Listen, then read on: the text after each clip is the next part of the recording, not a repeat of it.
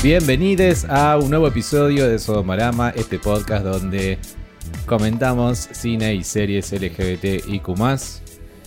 Mi nombre. Ah, lo dejé ahí, cortito, esta vez. Me parece muy bien. Mi nombre es Axel Frixler y como siempre, como en cada episodio y en cada entrega, estoy con Pablo Taguada. Buenas noches, Axel. ¿Cómo estás? Bien, contento porque nuevamente em, estamos Líderes. líderes. ¿Qué sé yo? Estamos, estamos que. Estamos cumpliendo algo que, que yo quería hacer, que es hablar de algo que me fascinaba hace unos años, ¿no? Como que yo tengo mis obsesiones que me duran dos o tres años y después eh, se me pasa, ¿no? Porque crezco. Y esta es una serie que, en la cual yo estuve obsesionado durante muchos años, muchos años, y que no volví a ver desde ese entonces porque fue muy difícil de encontrar y que me fascinó antes de conocerte, cuando yo era un pequeño niño de 14, 15 años. Sí, y a mí tam... A mí no. No me fascinó tanto. No es que no me fascinó. No la recuerdo con fascinación, la recuerdo con sorpresa cuando la vi. Todo el mundo lo recuerda con sorpresa. Más, más que nada eso. Con o sea, la vi porque por el sexo, no por otra cosa. La verdad que la historia no me interesó entonces y tampoco me interesa ahora. Y. eh, ¿Qué te iba a decir? Eh, y traté de volver a verla. La encontré mal, así como la encontramos nosotros, sin subtítulos, fue difícil. Es más, en ese momento vos no estabas acá, estabas en otro, creo que en José C. Pacient y yo estaba acá y me no, quedé no, o viendo sea, la no serie. vivía en Buenos Aires, quería decir. No, no, no, vivías acá, Mm. pero no estabas esos días. Mm. Fue cuando tenía que hacer el trabajo de la facultad, este, la videopoesía, que Ah. de hecho en parte de la videopoesía está la serie de la que vamos a hablar, que es Queer as Folk, versión UK, Sí, la original. la original, porque después está la versión estadounidense que no la vi, no la vi. Y bueno, en la videopoesía aparece en la pantalla un fragmento de la serie. Ah, no sé si lo notaste. No, la verdad que no. Bueno, de casualidad porque la estaba viendo esa noche y tenía que filmar algo y dije, bueno, voy a Bueno, hacer después, después me lo mostrás. Eh, te fue muy bien con ese trabajo práctico. Me fue muy bien. Queer Folk, la versión original, la británica, la cortita, y la como la conocemos aquí en, en Sudamérica al menos, o en Argentina, la que pasaba ISAT, La verdadera. la verdadera. Porque para ver la otra tenías que tener HBO, digamos la verdad, y teníamos que pagar y tenías que. Y, muy pocos veían la otra. O comprarte los DVDs. Claro. Esta fue cortita, duró una temporada de 8 capítulos y dos capítulos en la segunda. Creada y producida por Russell T. Davis. Russell T. Davis, eh, ya lo hemos, eh, ¿cómo es? Abarcado acá en este podcast cuando hablamos de Years and Years. Pero bueno, ha creado, no sé, muchas otras series. Y es mucho más conocido por hacerse cargo de Doctor Who. Apenitas terminó as Folk. eh, se, se hizo cargo de. O sea, ya venía él hablando con la BBC y diciéndoles: eh, Che, hagamos una versión nueva de Doctor Who, Doctor Who, Doctor Who, Doctor Who. Porque pará, convengamos que Doctor Who nunca se terminó, me parece, si no me equivoco. no, en ese momento sí Quizás estaba, hubo una interrupción, una interrupción. estaba detenida, pero la calidad se había bajado mucho, parece. Y él le dijo: Yo tengo un montón de ideas, dejemos de hacerla en video, hagámosla en fílmico, hagamos como es Buffy, hagamos tal cosa. El público está y cambiando. la verdad que lo que logró fue Enorme. no solo renovar el público, atraer el público que ya era fanático de la serie, público nuevo, y generar toda una, una búsqueda de los capítulos viejos. Así es. Y, en la serie hay una referencia permanente a Doctor Who. Porque Vince, uno de los, de los protagonistas, es fanático de Doctor Who, es Jubian.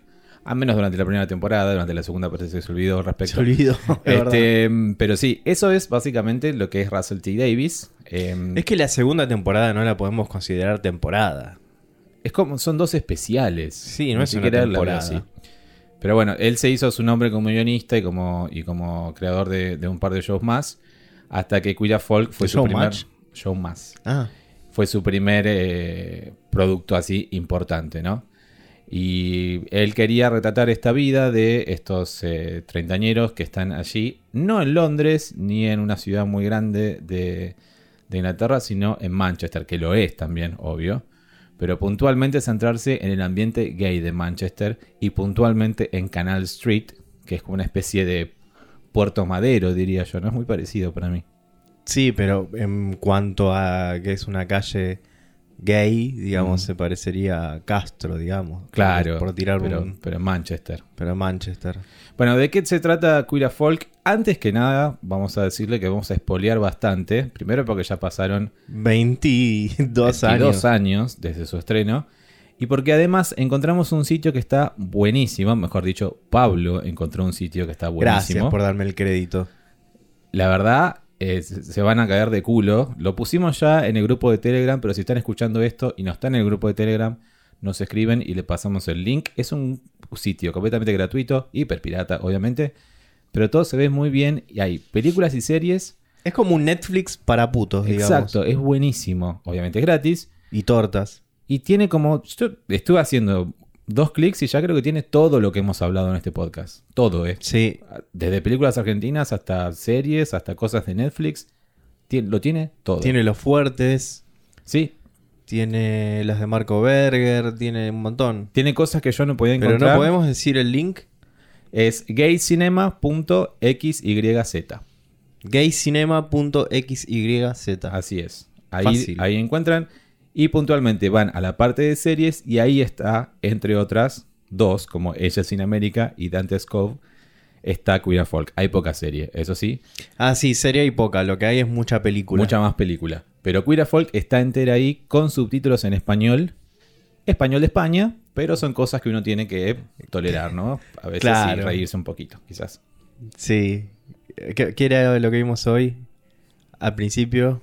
La otra vez ya vimos que nivel Maribel, que no sé a qué hace referencia en la. Las en la serie. bolleras. Las bolleras, bueno, antes. Ay, qué. Que orden. Qué fi- qué. Bueno, no me acuerdo. Ya se me fue, ya me va a volver. Bueno, ahí lo pueden ver y si, si no pueden encontrarlo o lo que sea, nos pasan un mensajito y les pasamos el link. Es muy, muy, muy bueno ese sitio. Y lo vamos a estar usando bastante, creo. después. Sí, yo creo que sí. Bueno, pero ¿de qué se trata Queer as Folk? Como dije ya, es una serie británica del año 99. Narra la vida de tres hombres gay en Manchester, en Canal Street. ¿Sí? ¿Qué pasó? ¿Con qué? Ah, pensé que me habías hecho un gesto. No. Em, Me- creada me- por Russell T. Davis. Y ta, ta, ta, Channel 4 la emitió allá. Ta, ta, ta, ta, ta, ta. ¿Quién ya Me había. estaba riendo de vos. Ah, perfecto. Channel 4 ya había hecho como una especie de groundbreaking cosa eh, con la producción de Beautiful Thing, que ya vamos a comentar próximamente, la película para televisión de Beautiful ¿Tenemos Thing. anotada? La tenemos anotada. Ah, bueno. También pasada por ISAT, bajo el nombre de Dulce Amistad o Bella Amistad, no me acuerdo cómo se llamaba en español. Eh, pero sí, bueno, Channel 4 ya venía como diciendo, bueno, acá hay como cierto público y cierto prestigio, hagamos la serie que quiera hacer Russell, ¿sí? Eh, bueno, y de eso se trata básicamente. Son esos tres hombres, Stuart y Vince principalmente, y después está Nathan. Stuart es, eh, está interpretado por Aidan Gillen, más conocido a nuestros ojos hoy como Littlefinger o Meñique en Game of Thrones, Exactamente. pero ahí tiene eh, 15 años menos. Eh, Vince, que el actor se me fue, Craig Kelly, eh, que nace de Vince. Y Nathan es Charlie Hunnam, entre paréntesis, que fue el amor de mi vida durante años y años y años. Y creo que Pablo, vos pensás lo mismo. Sí, no, imagínate, cuando vi eso, cuando, cuando vi el primer capítulo de la serie, acá, allá lejos hace tiempo, y vi eso, no, no podía creer la- lo que estaba viendo. Supuestamente, eso fue el principal Ahora. shock, Porque supuestamente Pará, en cuanto, en cuanto a actor, hoy que lo vuelvo a juzgar, no. Yo lo vi muy poco después. Por y después no hizo mucha carrera. Mirá que se, lo intentó meter en Hollywood. Cruzó a Hollywood no, y no, no la, no la pegó.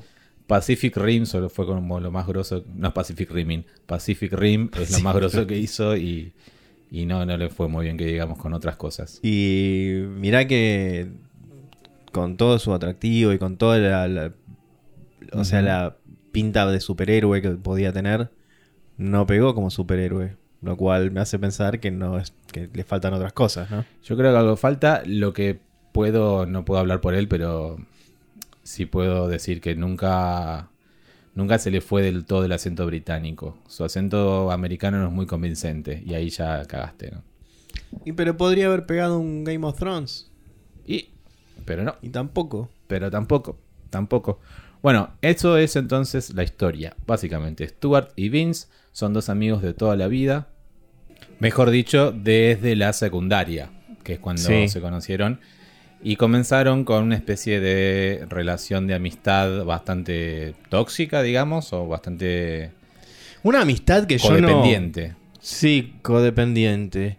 O sea, Vince está pendiente, mejor dicho, de Stuart. Constantemente. Pero para Stuart, Vince es solamente un accesorio que le genera entretenimiento, digamos. Esa es mi visión. Stuart lo único que tiene como objetivo en la vida es, es coger, coger, coger y coger y tener como muchos hombres a su alrededor. Eso nos enteramos mientras va avanzando la historia y de hecho es como de las primeras cosas que lo vamos a hacer en el primer capítulo. Pero también nos enteramos que, historia que también a mí no me generó nunca mucho interés, eh, acaba de tener un hijo, tiene un hijo. Ah, eh, esa historia paralela, la verdad, no aporta nada. La de la historia del hijo y las lesbianas. Él fue el donante de semen, según entiendo, a unas amigas lesbianas. Y legalmente es el hijo de. Es, perdón, es el padre de, de ese hijo que nace. Que se llama Alfred, creo. Y hay todo como una especie de subtrama también con las amigas lesbianas. Un inmigrante ilegal. Una cosa extraña que la verdad. No, no le suma a la serie. No les. O sea. Yo cuando era un, un- un adolescente y veía esto decía, bueno, pero que pase esto hasta que esté Nathan cogiendo de vuelta. Y, y no pasaba, y no pasaba, y después cuando ya pasaba me olvidaba de esto. Hoy lo veo, veo como que es como un tedio bastante esa parte. Sí, la verdad que Como sí. Pero lo Estoy que de acuerdo. sí sobrevive, y fue justamente lo que choqueó bastante en su momento, una de las dos cosas que más choquearon cuando se estrenó, eh, fue el hecho de retratar a los gays eh, de, de esa zona de Manchester, pero retratarlos con personajes que no son eh, bidimensionales o unidimensionales, no que simplemente la loca loca, sino que es- tienen trabajos, tienen carreras, tienen, eh, como es, Eh, objetivos quizás a cumplir, quieren enamorarse, quieren tener pareja, o al menos Nathan. Este, Y, al no- menos Vince también. y al menos Vince. Y no son un comic relief, no son solamente unos- unas locas que, dicen dos chistes y se van de escena. Que ¿no? yo no es por ser prejuicioso, pero lo soy y creo que la versión de Estados Unidos debe ser mucho más así. Por lo que se ve, por lo poco que se ve Yo no, en los yo- trailers, es como Yo no la vi. la típica que no hay mucho más vuelo que somos todas locas y que estamos acá bailando y nada más. No la vi por dos cosas. Primero, no me interesó las pocas escenas que vi en su momento. Eh, sé que le fue mejor porque tiene cinco, cinco temporadas, a diferencia Bueno, de. pero el público pero, es diferente. Eso, eso no significa nada, qué sé pero yo. por lo que leí. A vos no te gusta la casa de papel y ya tiene también como cinco temporadas. Pero lo que leí es que no mm, se desvía bastante de la original y no mantiene mucho el hilo, sino que se va como por cualquier otro lado. Y que hay cosas que están suavizadas, como por ejemplo en la, en la británica, en Queer for UK, hay un personaje de un amigo de ellos que se llama Phil, que tiene una noche con una, digamos, un ligue, ¿eh? un encuentro casual con Un ligue. un ligue con un. No sé, no queda claro si es un cocainómano o es alguien que vende, porque después aparece vendiendo en la serie, pero bueno, no sé. Y Phil tiene un paro cardíaco y se muere, ¿no? Sí, tampoco sabemos qué es lo que tomó, porque no queda No, claro no eso. sé si es- creo que es heroína por el efecto que le dio. Sí, Porque- por la, una cosa rara. Algo si fuera merca, no quedaría. Claro, no, se moriría Se pero moriría todo el mundo. se murió.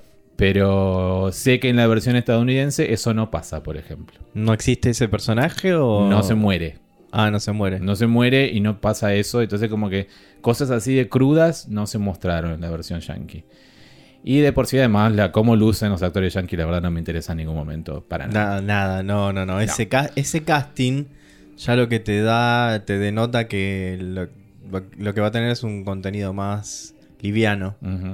Y otra de las cosas, la segunda cosa que más le choqueó a la gente, en la, la gente británica, allí en el 99, fue que un adulto tuviera sexo con un chico de 15 años, que es el personaje de Stuart, Claro. teniendo sexo con el personaje de Nathan. ¿sí? Que Sí. Obviamente Charlie Hunnam no tenía 15 años en ese momento, eh, pero el personaje sí. Y eso choqueó bastante, pero por unos meses, porque parece que, según leí también, en el año 2000 unos meses después, la edad de consentimiento pasó a ser 16 en, en Inglaterra. Que en, mi honesta opinión tiene mucho más sentido. Sí, vos tenés tu opinión formada. Tengo mi opinión sí. formada. O sea, la verdad que eso no me escandaliza en absoluto. Esa parte que, que se escandaliza a tanta gente. Al contrario, es, es arbitrario y lo digo siempre, que haya un- una edad determinada por una ley y que bajo esa edad algo que a las on- 11 de la noche no es delito, a las... A las- Perdón, a las 11 de la noche es delito, claro. a las 12 y un minuto ya no es más delito. Obviamente es algo arbit- totalmente arbitrario que no tiene que ver con la, con la mente de las personas. Yo te voy a decir algo solamente. Yo tenía, ya te lo dije cuando veíamos la serie, ahora de vuelta, yo tenía la edad de Nathan. En ese momento, cuando estaba viendo la serie, yo quería la vida de Nathan. Yo quería coger con gente como Nathan. O sea, Nathan era mi. ¿Quién no quería eso? Pero te digo yo, yo tenía la edad de Nathan, ¿entendés? Y no me parecía malo eso. Eso me parecía buenísimo. Más vale, a mí también me parecía buenísimo. Porque también está el otro factor que yo siempre insisto en ese aspecto. Hoy ya no tanto, porque de hecho estamos viendo que las realidades cambiaron, por suerte. Pero en ese momento era difícil conocer pares de tu edad que fueran gays y, y tener sexo con ellos. Andar a encontrar. ¿De qué manera Bueno, encontrás? vos porque a lo mejor yo tenía una ventaja que era tener acceso, más acceso a internet. Y Claro, vos no tenías. yo no. Entonces, eh, yo encontraba, encontraba. Pero vos tenías que buscar por lugares más... Eh, ¿cómo le. Más recónditos y más antiguos, más anticuados. Sí, Porque sí, lo sí. tuyo era por vía líneas Yo telefónicas llamaba a chat telefónico, sí, a un chat telefónico donde pasó eso. Y no tenía, no me iba tan bien como a Nathan a mí. Pero bueno. Es lo que, es lo que No, había. pero también tuviste sexo con un adulto a esa edad. Sí, es verdad. Y no pasó nada terrible por eso. No pasó nada terrible, más que la experiencia que fue fea, pero pudo haber sido linda. Pudo haber Claro. sido. Fue feo porque no, porque no pasó, no, no fue la mejor, no fue la ideal, nada No, más. la verdad que no. La verdad que no. Em, si mi familia está escuchando, se está enterando. Pero bueno, no se está escuchando. ¿Qué va a estar escuchando, Escuchando tu familia? ¿Cuándo nos escucha tu familia? Bueno, quería eso, hablar de Nathan, justamente, porque era mi ídolo, Nathan, por eso, por ese tipo de cosas, por el hecho de escaparse de la casa y- e ir a esos boliches, entrar sin problemas, porque yo sabía que yo también podía entrar sin problemas si yo me escapaba, o sea, coger, ir, venir, estar con gente grande, aparentar ser grande, escuchar plasivo, todas esas cosas que hacía Nathan, para mí eran alucinantes y me parecía lo mejor del mundo. Hoy, año 2021, Nathan me parece el pelotudo más grande del es un planeta. tarado. Y lo peor es que baila muy mal. Muy, Baila muy, muy, horrible. muy mal. baila horrible, pero yo me quedo con eso. Digo, ¿cómo? No me identifico con Stuart porque no soy una víbora, ni tampoco con Vince porque no soy más tarado. No, yo pero, no me identifico con ninguno, la verdad. pero es como que veo cosas de Stuart y Vince, sobre todo de Vince, que digo, ah, bueno, tiene sentido que una persona se comporte así. Hoy lo veo a Nathan y digo, Nathan, pero si tu familia no te rechaza, ¿por qué es capaz de tu casa y, y flasheás, eh, no sé, Sí. una persecución que no existe, ¿entendés? Eso, Además, es- yo creo que es, es la obsesión y la fascinación que, que- que tuvo con Stuart. Claro.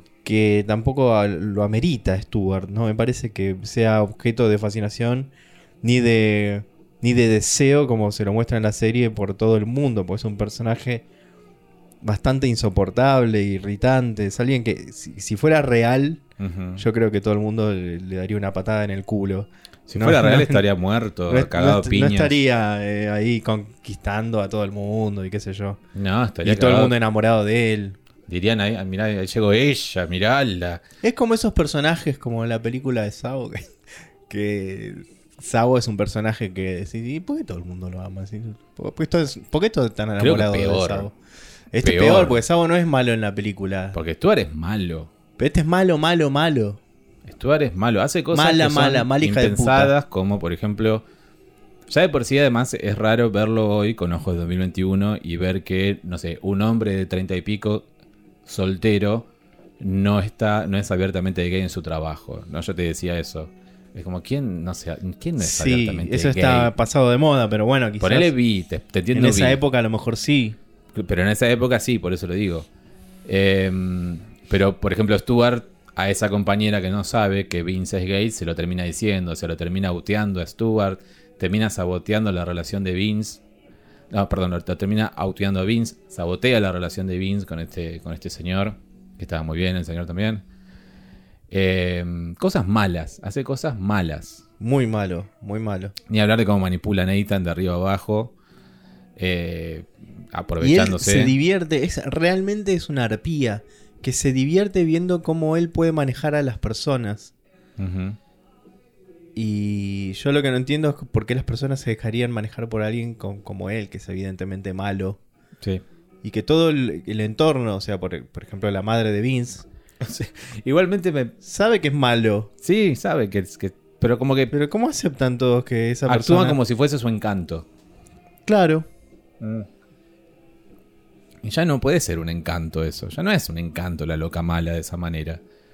No, Lo hablamos para un mí no sé, para mí no lo fue nunca, pero... Lo escuchaba Acá cuando. lo romantizan, nada más. Si quieren volver a escucharlo, queridos oyentes, es cuando hablamos de con los de los chicos de puto viejo, los chicos de puto viejo, sobre The Voice in the Band, la original, Sí. y el personaje que era el cumpleañero, se me fue el nombre ahora, pero el personaje Sí, cumpleañero, ay, que era loca, A mí también. mala, mala, mala, mala. Y, y los de puto viejo nos decían, bueno, pero todos hemos conocido una loca mala, así, qué sé yo.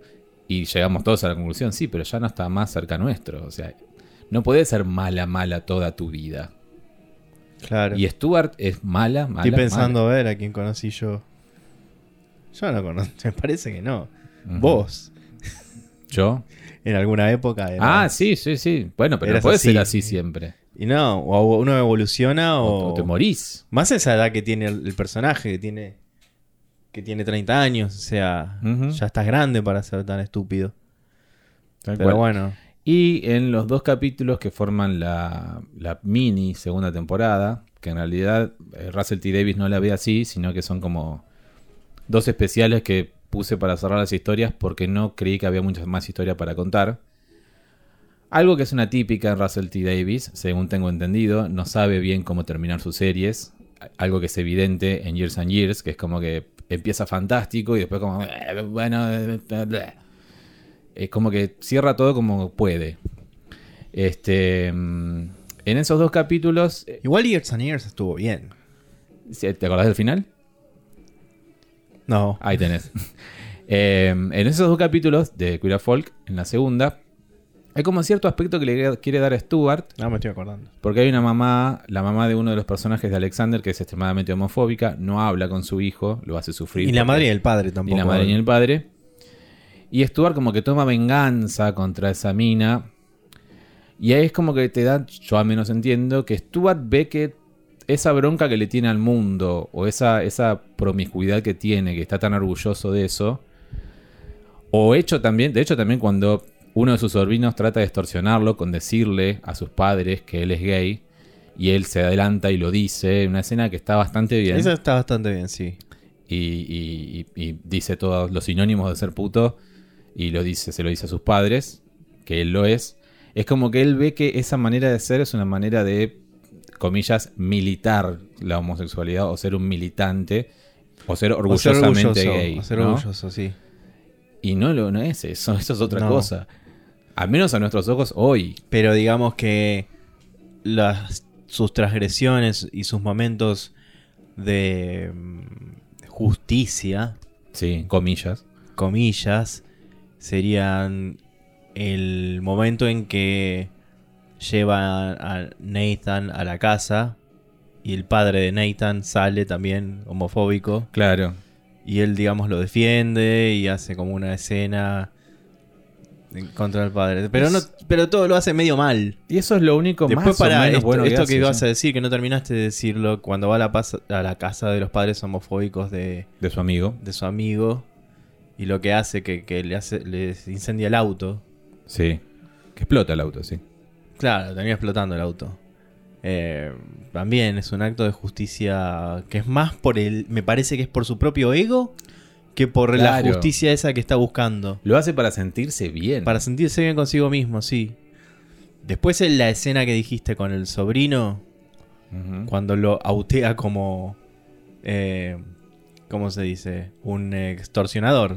Claro. Un extorsionador de nueve años. El sobrino descubre eh, que el tío Stuart tiene los hijos de la hermana, ¿no? Uno de los hijos de la hermana, que el tío Stuart tiene páginas porno y se lo va a contar a menos que le dé tanta plata. Se va a contar a todo el mundo a menos que le dé tanta No, plata. peor. Va a decir que si no, Además, sí. que, que abusó de él. Sí. O sea, es un pendejito hijo de puta. Tremendo. Y ahí Stuart yo me acordaba mucho de esa escena, cuando dice eso a los padres, eh, soy gay, queer, fag, esto, lo otro, pum, pum, y empieza a tirar un montón de sinónimos, bandido del culo, un montón de cosas que son términos muy británicos, ¿no? Como pof, fofofo, fofo y todos esos ruidos. Shag, todas esas cosas que esas cosas que dicen.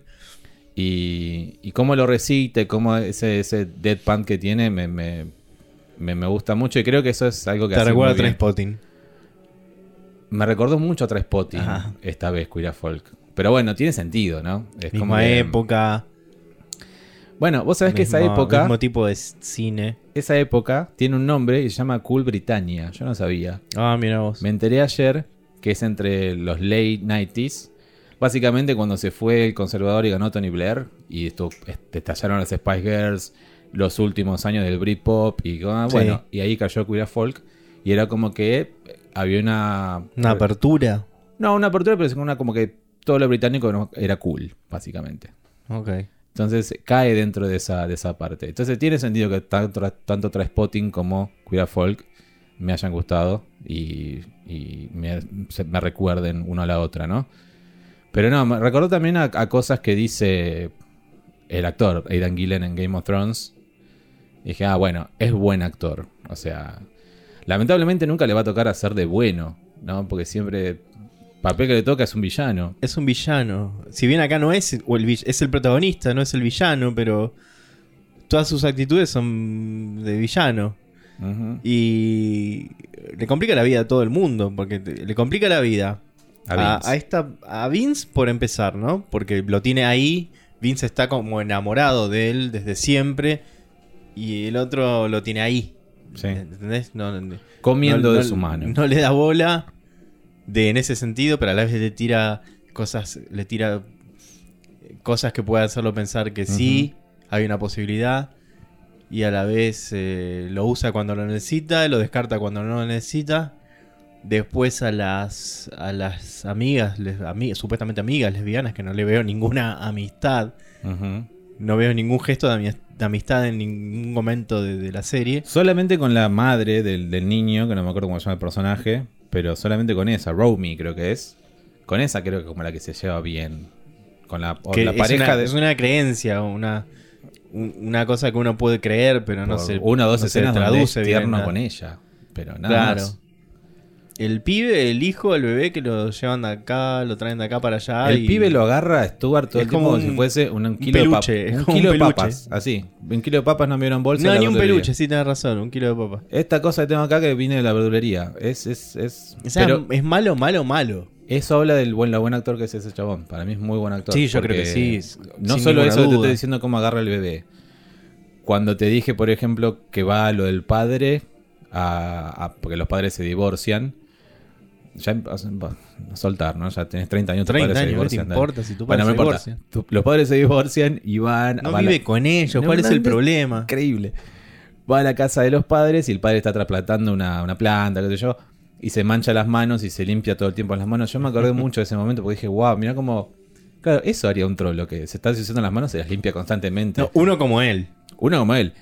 O la caminata, que la manera de caminar que tiene, que es como, como los hombros tirados para atrás. Como, yo vengo acá a comerme el mundo. Sí, y constante, yendo a trabajar, yendo a bailar, a- cocinando unos huevos es, revueltos. es detestable, es detestable. Te juro que lo odié. Es muy Mucho. bueno. Es muy buen actor, realmente. Bueno, lo nominaron al, al BAFTA de televisión por la primera temporada. Así que No, tuvo muy buenas críticas y muy buena recepción eh, esa primera temporada. Este, hablamos un poco de Vince, hablemos un poco de Vince. que para mí. Que es como representa eh, en comparación a Stuart en, en cuanto a conquistas y sexo eh, lo, lo opuesto. El, Él es más entre comillas, loser. el, el fracaso. Claro. Él es, que no tiene nunca oportunidades.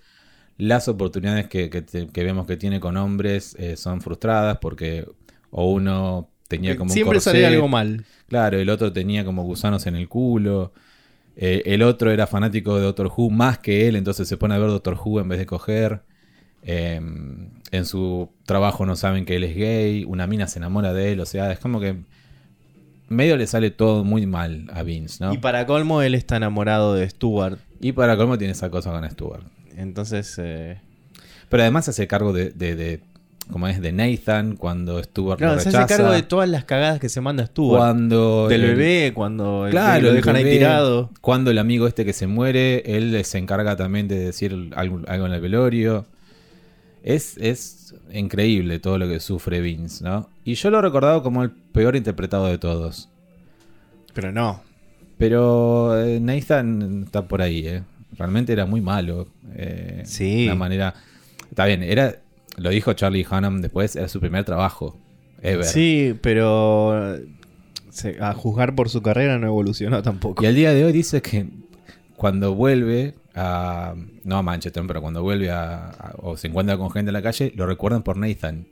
Y obvio, porque Es, es obvio, increíble. Y Yo- nosotros también lo recordamos por Nathan. Pero bueno, pero ahí. Yo no lo recuerdo por nada más, porque no vi Pacific Rim. Qué garrón debe Pacific ser, ¿no? Riming. Te, te recuerdan por algo que. Te recuerda por un Rimming y no por Pacific Rim. Porque eso es lo que pasa en el primer capítulo, le chupan el culo. Eh, pero qué, qué garrón debe ser. Y pronto Pobre. vamos a hablar de las escenas de sexo. Sí. Eh, antes, que seguimos hablando de Vince, quería mencionar al personaje que más me gustó en este segundo visionado, que es la mamá de Vince, que se llama Hazel. Que de hecho le gustó tanto a Russell T. Davis, le gustó tanto a los críticos y, y- y la performance de, de esta actriz, que iba a tener un spin-off.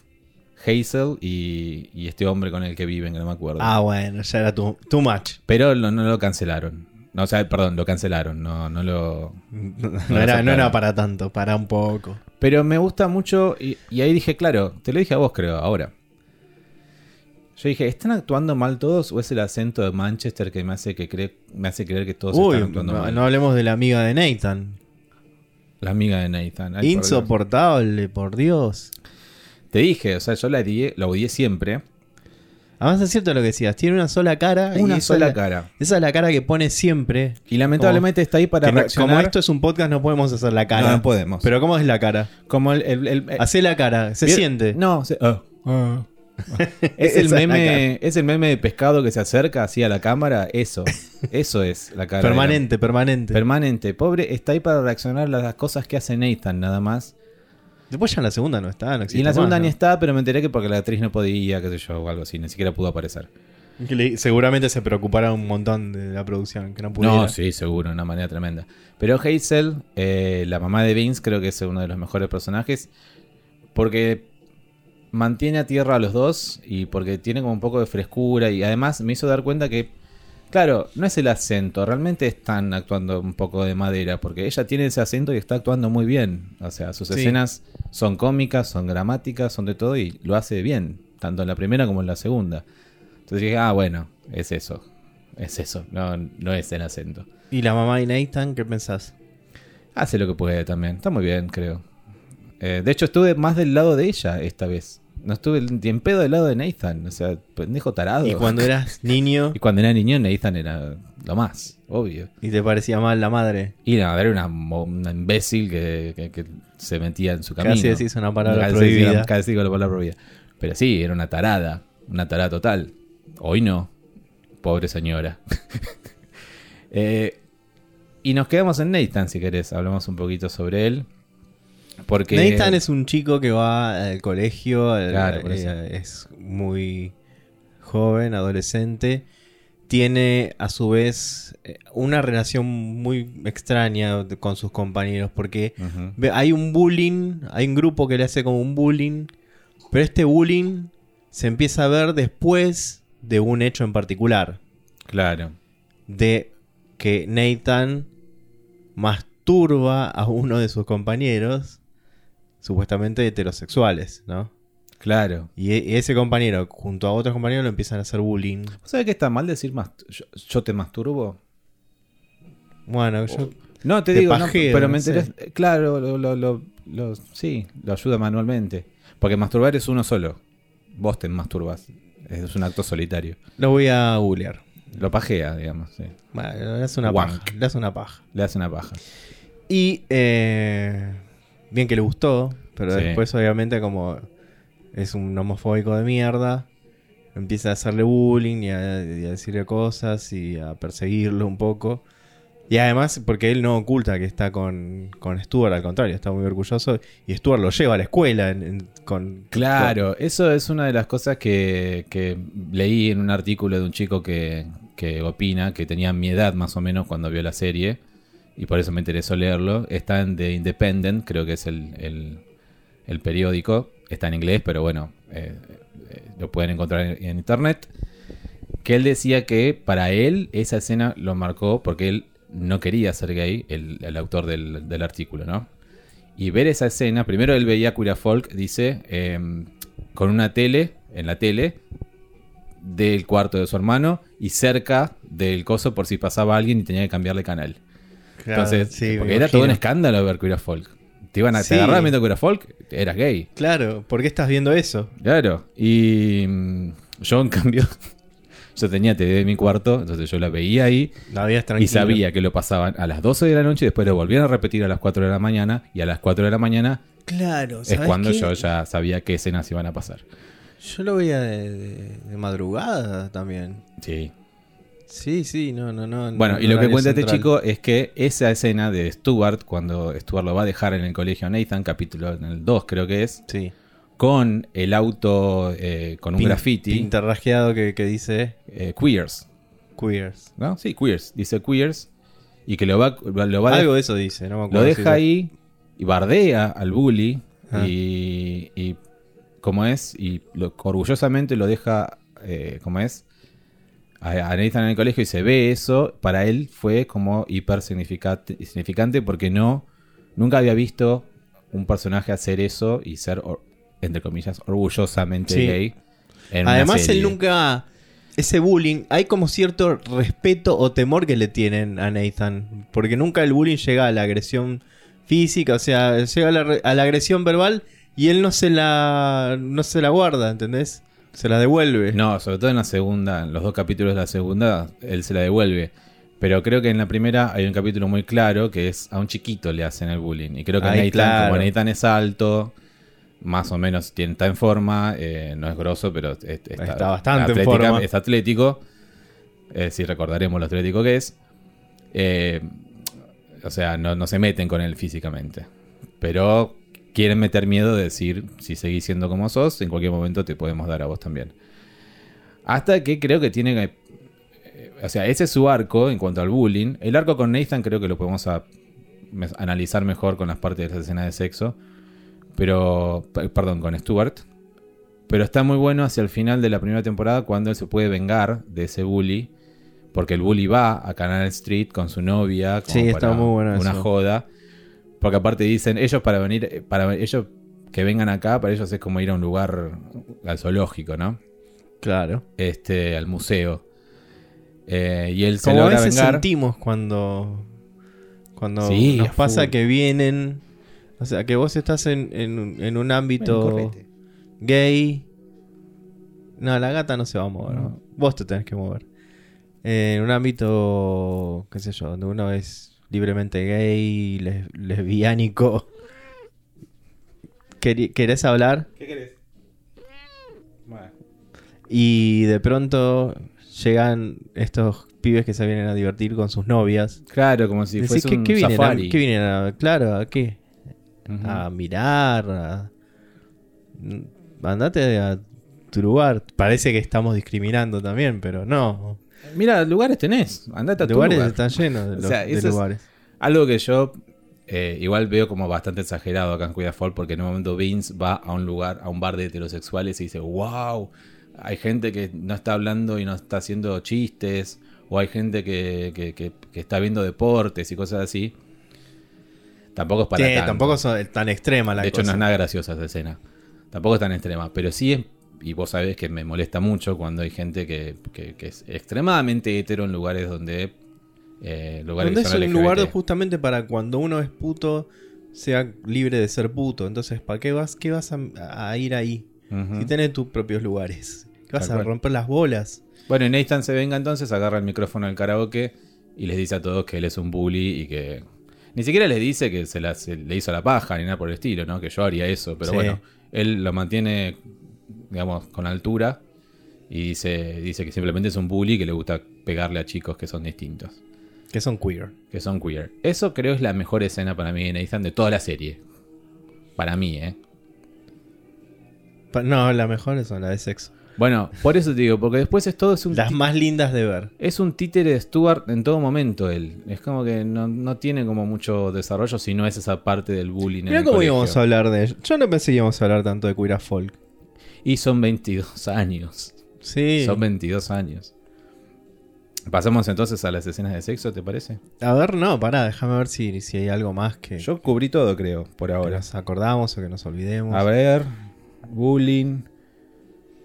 Russell T. Davis no sabe escribir finales. Yo creo que más o menos lo, lo cubrí. Bueno, escena de sexo.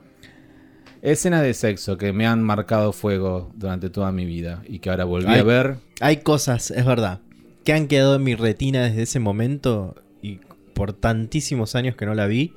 Porque cuando volví a ver esa escena fue. hace dos años, tres años. Mm, Tres años. Eh, no la había visto por mucho tiempo. ¿Cuál?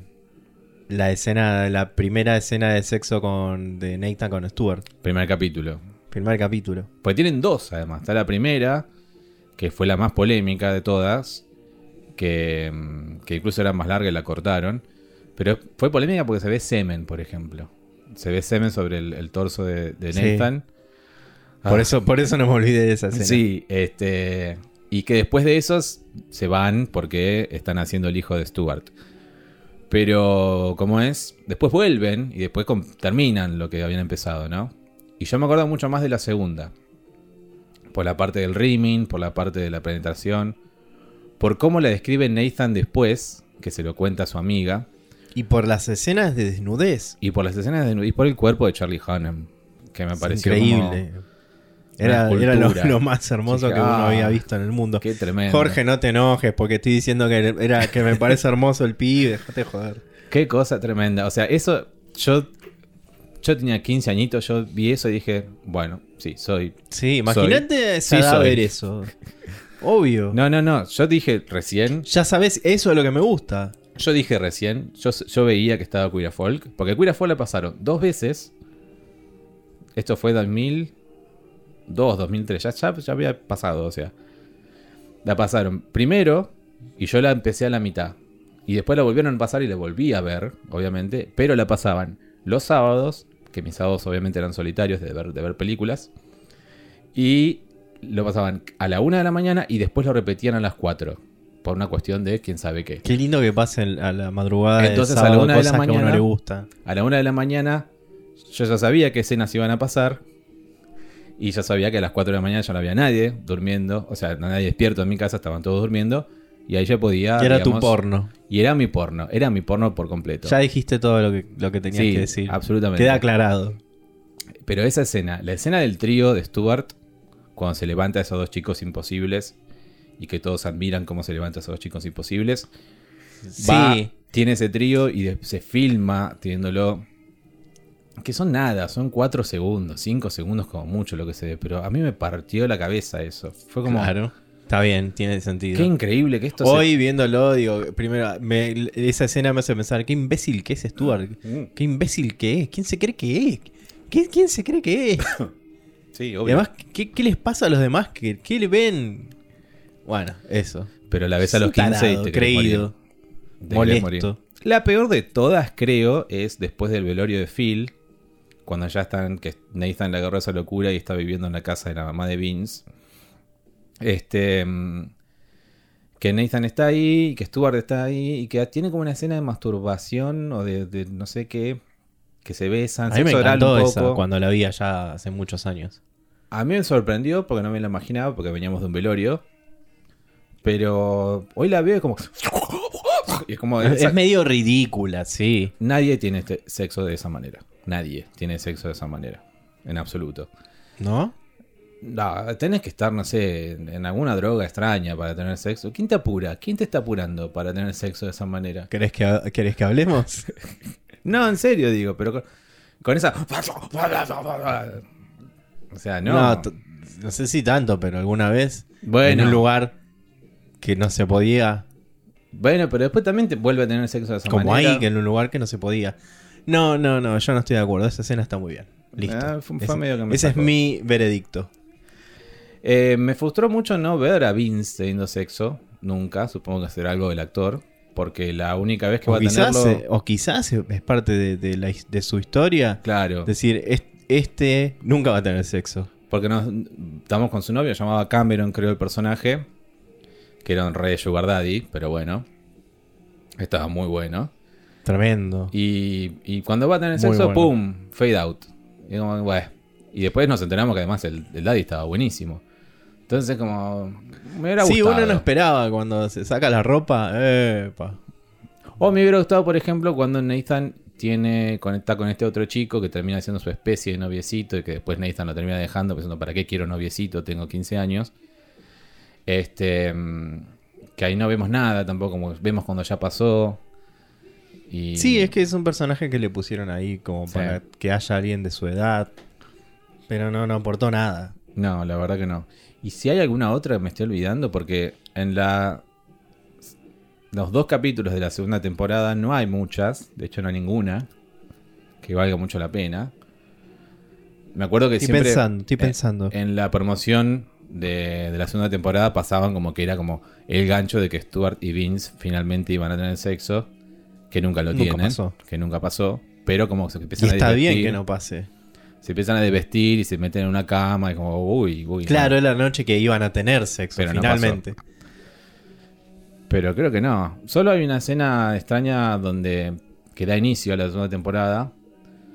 Donde tendrían un, un trío sexual, eh, Stuart, Vince y otro chico. Y eso se frustra porque Vince ah, también. se le da miedo y se va. Finge que, que lo están llamando y se va. Em, pero no recuerdo. Es bastante más. boludo, Vince. ¿eh? Vince es boludo. Es bastante boludo. Se redime un poco hacia el final, pero no tanto si termina siendo al final lo que es, ¿no? El final es una porquería. Cerró todo con plaquitas, Russell T. Davis, como diciendo, sí. llegamos acá y ¿qué pasó? Ellos fueron felices. Ellos no fueron tan Esa felices. hizo tal cosa. Y no sabemos qué fue de la vida de ellos dos. Fin. Es como el final más lazy que puedes escribir en la Hiper. vida. Es como. Para eso hicieron otra temporada. Otra, entre comillas, temporada. Para esto, claro, no hubieras hecho nada. Hubieras hecho, no sé, una película para televisión, algo, qué sé yo. O, o esperado un par de años. Hay una escena que me pareció re cringe ahora en la segunda. Esto de. Cuando está en el trabajo Vince. Ahora en la segunda. ¿Cómo? Ahora en la segunda. Ahora que la vimos hace un rato. Eh, cuando está Vince en el trabajo y aparece la madre Mm. eh, poniéndole en la pantalla. eh, se va Stuart, no sé qué. Sí, muy final de comedia romántica, ¿no? Muy final de comedia romántica y muy cringe y muy. ¿Por qué haría eso a alguien? ¿Y por qué tendría que avisarle que ese tipo malo, que le ha hecho daño a su hijo, se va? No, no, se- se va para siempre, además. ¿Por qué lo piensa además antes? ¿Por qué lo piensa antes? Se queda pensándolo así como si fuese una gran cosa. La verdad, no me gustó esa escena. Esas, esos, esos errores son, son raros. O sea, el personaje este de Alexander, que es el más afeminado de todos, es rechazado por los padres. El que tiene un show drag, un show drag que no sabemos si es drag porque no, no hace el lip sync muy bien, que digamos, pero bueno, está ahí. Supongo que es para que todos se rían un rato y no es algo serio. Pero después termina algo siendo algo serio. No, no se entiende bien esa parte. Y después, algo que me costó entender mucho de ese personaje de Alexander, cuando yo era chico y la vi, es qué le pasa porque él lo viene a buscar una ambulancia. Y hoy, pero haciendo pausa, volviendo para atrás, tuve que... Ah, claro, se quiso suicidar. Porque No, yo más o menos lo capté enseguida Yo cuando no. lo dijeron, cuando lo dijo. Pero yo eso no me acordaba. Lo vi ahora y dije, ah, si ya lo hice otra vez. Ay, y, tom- y comí Kit Kat, eso Claro, puede comí afectar. chocolate. Y dije, ah, viene por ese lado, viene por un intento de suicidio. Bueno, y.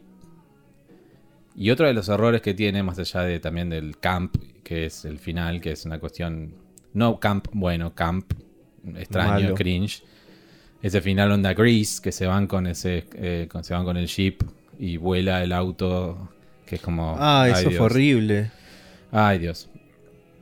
Que terminen en Estados Unidos porque está, porque Inglaterra no fue mucho para, no fue suficiente para ellos, entonces van a Estados Unidos y un redneck les dice algo homofóbico.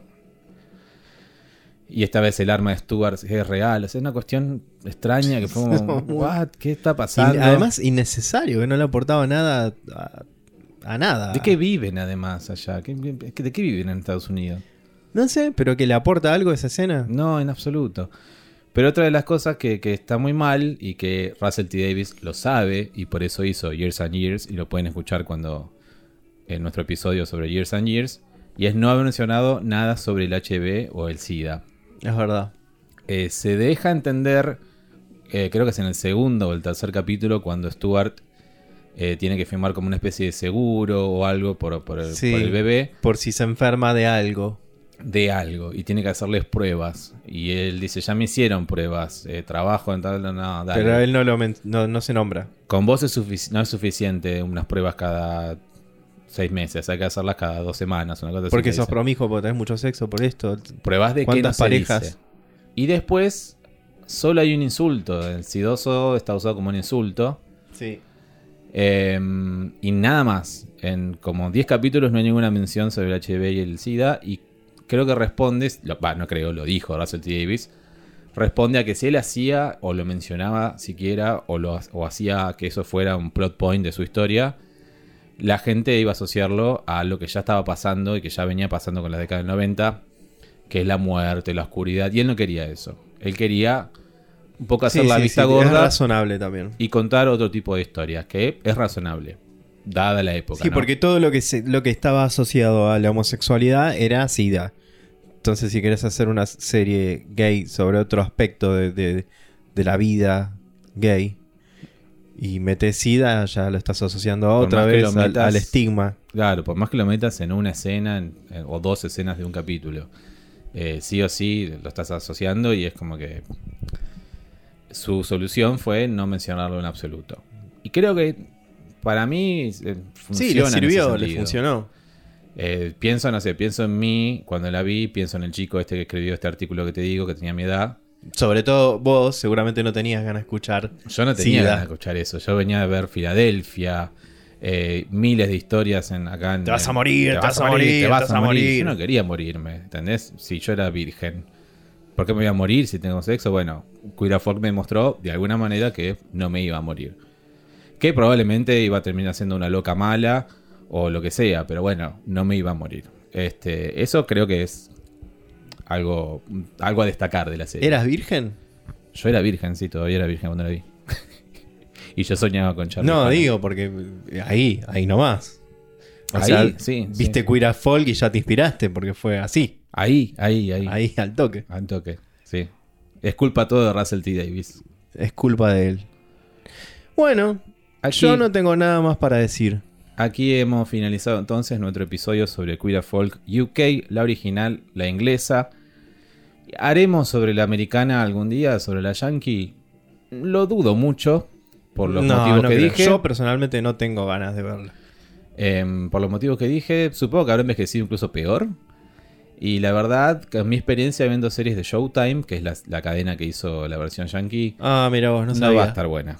Em, porque con, con Showtime las, las, como es, las series empiezan también re bien y después como que no saben qué hacer con los finales. Así que no sería una pérdida de tiempo, pero si ustedes, oyentes, piensan que no lo es, ¿Está en la página que recomendamos? no está. Ah, está la de UK. Está la de UK. Pero bueno, por lo que tienen veo, razón entonces en poner la de UK nada más. Eh, Véanla ahí. Véanla ahí. Eh, gaycinema.xyz. Sí.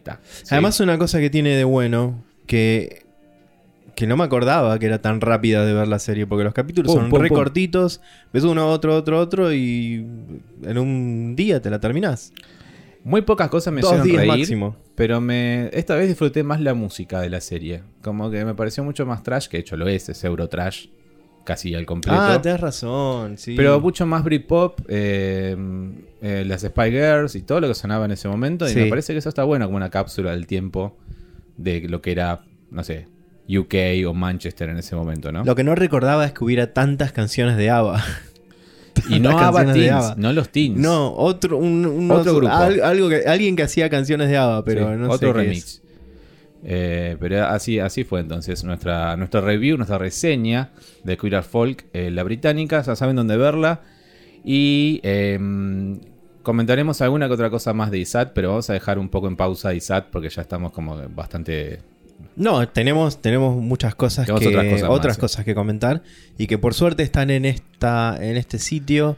Así este que mm, va a estar bueno comentarlas así la gente la, si el que no la vio la puede ver inmediatamente ahí porque acá se ve perfecto todo con subtítulos, así que no hay excusas. Yo no le pondría sodomitas a Queer Folk UK porque tendría que tener en cuenta mi yo de adolescente cuando la vi y yo ahora cuando la vi. Así bueno, yo le voy no a puedo. poner tres y medio Tres y medio. ok. y ya está. Queer Folk UK, entonces, histórica. eh, no fue perfecta, pero tampoco fue tan mala, ¿verdad? no fue perfecta, fue inspiradora o, o- o como dijiste vos, te daba, uy, quiero eso, quiero, a- Claro. así va a ser mi vida gay. Y eh, hoy en día la ves con los ojos ya de, ah, bueno, ya todo eso ya pasó, Ya pasé todo eso. Gracias, gracias. Y ahora Serie pionera. decís, ¿Y no, era, no era tan grosa la serie, no era tan buena. Claro. Era transgresora. Claro. Y sigue siendo. Porque otras. Sigue siendo más. Porque hay otras, otros productos de hoy en día que pretenden ser como este. está- todo el mundo ama sex education, como carajo se Sex education. Sex education. Sí. Aguanté un capítulo, es una. Sí, no vamos a comentar Sex Education, la verdad, queridos Pero oyentes. esto era mucho más transgresor que cualquier cosa que vas a ver en esa serie. Y dado el tiempo, yo diría que sí. O sea, hace Dado el tiempo. 22 años. 22 años. Gracias por haber escuchado. Recuerden seguirnos en Spotify si no lo hacen ya. Porque. ¿Sabes cómo me van a pegar por eso que acabo de decir, no? De que aguanté un capítulo. No, pegarte no. no Sí, me van a Primero, pegar. ¿no es verdad? ¿O aguantaste tres? ¿Aguanté tres? Tres. Uy, Eh, peor, mérito mío. Mérito dos, mío. Evidentemente ya no viven en tu memoria, pero aguantaste tres. Eh, y segundo, no la vamos a comentar nunca porque si bien ah, yo... n- Basta de series yankees. Perdón, si bien yo no es que tuve un rechazo por completo, la verdad estoy bastante saturado de series yankees y, y es como que tampoco quiero ver algo que no quiero ver, ¿no? Quiero ver lo que quiero ver. Estoy en un punto de mi vida donde soy una señora mayor y, y mi tiempo vale. Bueno, Sí, ya no sé si ver la del calamar o no ver el calamar. ya no sé qué mierda ver. basta, basta. Bueno, re- recuerden seguirnos y comentarnos todo lo que quieran eh, sobre lo que quieran, básicamente. Eh, muchísimas gracias por haber escuchado. Hasta luego.